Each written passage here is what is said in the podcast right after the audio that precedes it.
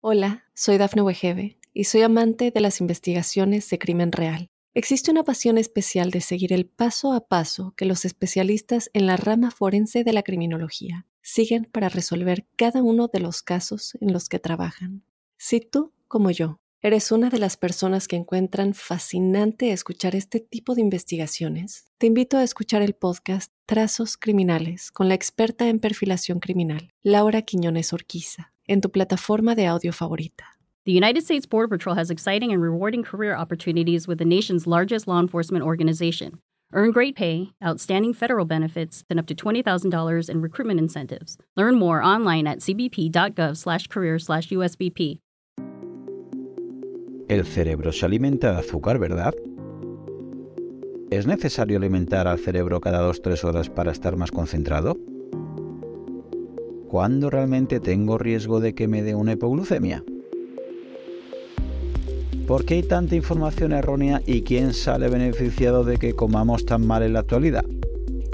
Daremos comienzo a una serie probablemente interesante a la par de conflictiva. Empezamos.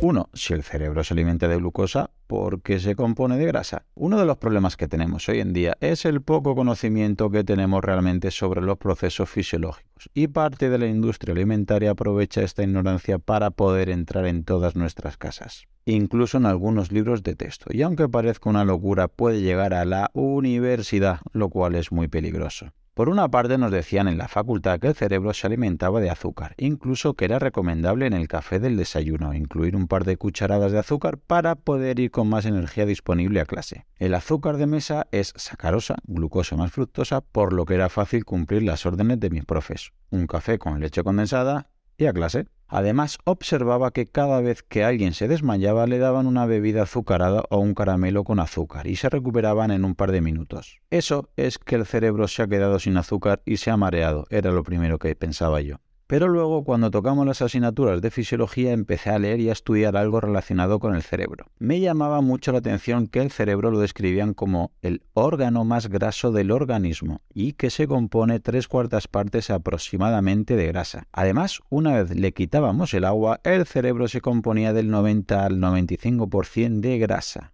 Grasa, grasa estudiábamos la importancia de las vainas de mielina, las estructuras de nuestras neuronas, la conexión que hay entre nervios y las membranas de cada célula del cuerpo, y solamente nombraban a las grasas y a sus ácidos grasos esenciales. También vimos la velocidad de la sinapsis, la conexión de entre neuronas, la fluidez cerebral y los procesos cognitivos como la memoria, concentración y atención y cómo están altamente influenciados por la cantidad de grasas esenciales en nuestro cerebro.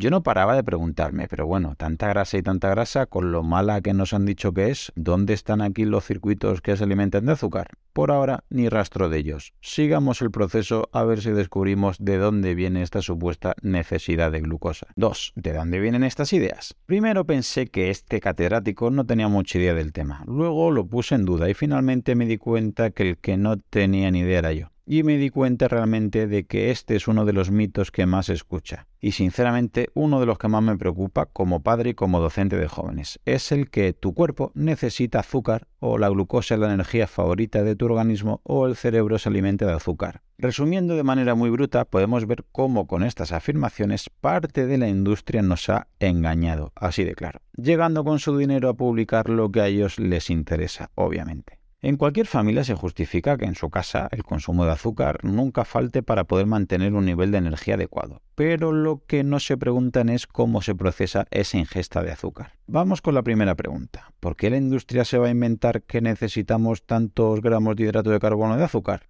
Y a esta pregunta se le contesta con otra pregunta. ¿Cuáles son las fuentes de hidratos más baratas y accesibles y que no dan problemas de aceptación en las familias? No son precisamente las fuentes de hidratos saludables, verduras, frutas y hortalizas, sino las fuentes nefastas para la salud. Panes, pastas, cereales refinados, snacks de almuerzos y cenas, bollerías, galletas y demás. Precisamente lo que es la base patética y peligrosa de la pirámide alimentaria. Solamente hay que ver qué llevan para almorzar en el recreo los alumnos o qué se compran. Bingo. Otro punto para la industria. 3. Pirámides alimenticias y frecuencia de comidas. Curiosamente, desde que se instauró la maldita pirámide alimenticia, se han multiplicado los problemas de obesidad mórbida, de sobrepeso, de diabetes tipo 1, de diabetes tipo 2, de Alzheimer, de hipertensión, de síndrome metabólico, de problemas cerebrovasculares, de problemas cardíacos, de hipotiroidismo, de fibromialgia, de artritis. ¿Casualidad?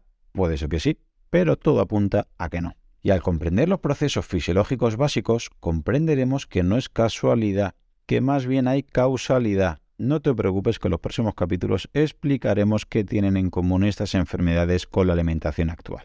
Pero, profe, tengo otra pregunta. Si esta pirámide no es tan buena, ¿por qué hay médicos, enfermeros, nutricionistas o profesores que la recomendáis?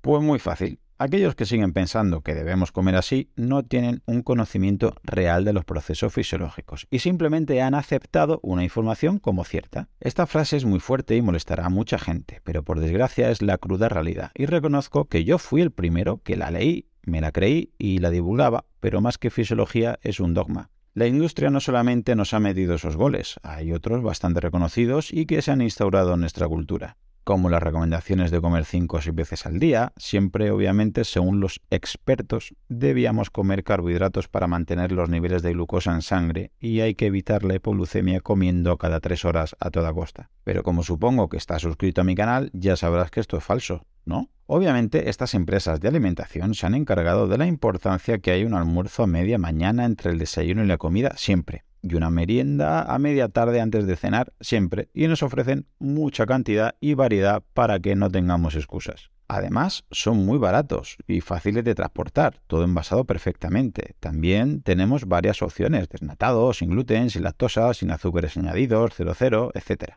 Y además, para el paladar suele ser un placer esta mezcla de sal, azúcares u edulcorantes y potenciadores del sabor que no tienen rival. Curiosamente, estas mezclas disparan en algunas ocasiones el encendido de áreas cerebrales donde se genera la adicción de la misma manera que lo hace la nicotina o el alcohol. Pero hoy no toca hablar de eso. La explicación es relativamente sencilla. Ellos viven de ventas, obviamente, y donde más dinero ganan es en vender todo tipo de snacks y barritas de cereales para picar entre horas sobre todo. Y con eso te venden aquello de matar el gusanillo y evitar mareos, hipoglucemias, desmayos o que decaiga tu rendimiento cognitivo y nos lo sueltan sin razonamientos fisiológicos. Por ejemplo, la teoría del horno o la caldera, en la cual el metabolismo decían era como una caldera y necesitamos echarle alimento para acelerar los procesos digestivos y quemar más calorías. Así de primeras, cuanto menos es curiosa esta teoría. Come poca cantidad muchas veces al día. No tiene mucha pinta que hayamos evolucionado de esta manera.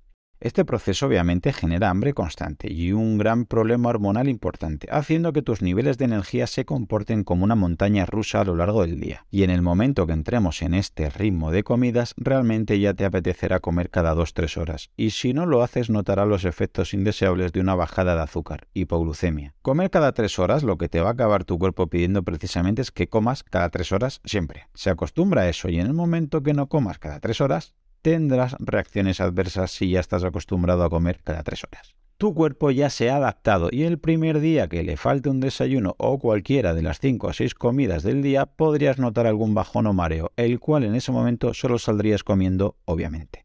Pero para que se entienda mejor, pongamos un ejemplo quizás muy exagerado pero esclarecedor. Un fumador este quizás empezó a fumar a los 14 años y cuando cumple 28 quiere dejar el tabaco. Actualmente necesita fumar cada hora porque se ha hecho adicto a la nicotina. Cada 60 minutos aproximadamente se tiene que fumar un cigarro porque sencillamente lo necesita. Pues bien, el primer día que nuestro amigo fumador empieza a fumar menos cigarros o a no fumar, empieza a sentirse irritable, con ansiedad, con mal humor, nerviosismo, etc. Y si en ese momento le das un cigarro, esos efectos se eliminan y vuelve su particular bienestar. El cuerpo, como es lógico, espera lo que le ha dado siempre, su dosis. La conclusión podría ser que fumar es bueno, porque cuando deja de fumar te sientes mal y cuando vuelve a fumar se le pasan los males pero todos sabemos que fumar no es la solución al problema, es la causa que originó el mismo problema. Ahora mismo muchos pensarán que es un ejemplo estúpido, que a lo mejor lo es, que no se puede comparar la nicotina a un brócoli, a un melocotón o a un trozo de pan o cualquier alimento que contenga hidratos de carbono o azúcares, y alguno ahora mismo me dirá de todo menos guapo. Muchos otros en el otro extremo dirán que no solo es eso, sino que han leído sobre adicciones al azúcar y documentales que podemos encontrar acerca de los potenciales problemas de azúcares y las comparativas con otras drogas o fármacos, demonizando cualquier tipo de azúcar, incluso el carbohidrato.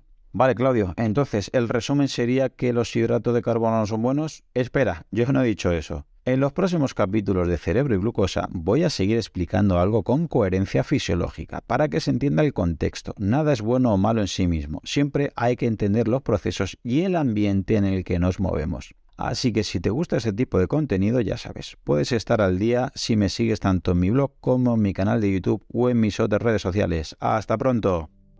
Solamente agregar que si te ha gustado, la manera de agradecérmelo es que lo compartas con algún amigo, algún familiar, tu grupeta de entrenamiento o algún compañero. Si ves interesante el contenido y quieres escuchar los próximos episodios, suscríbete en tu reproductor de podcast habitual. También recordarte que me puedes encontrar en Instagram, Facebook y sobre todo YouTube, Twitter o en mi blog Profe Claudio Nieto, donde intento compartir información que creo interesante aclarar y divulgar. Y un último favor, deja una reseña en la plataforma que utilices me ayudarás a darme a conocer y que pueda llegar el mensaje a mucha más gente. Así que con esto me despido, muchísimas gracias por escucharme y te espero en unos días por aquí con un nuevo episodio. Hasta pronto. Hola, soy Dafne Wegebe y soy amante de las investigaciones de crimen real. Existe una pasión especial de seguir el paso a paso que los especialistas en la rama forense de la criminología siguen para resolver cada uno de los casos en los que trabajan. Si tú, como yo, eres una de las personas que encuentran fascinante escuchar este tipo de investigaciones, te invito a escuchar el podcast Trazos Criminales con la experta en perfilación criminal, Laura Quiñones Orquiza, en tu plataforma de audio favorita.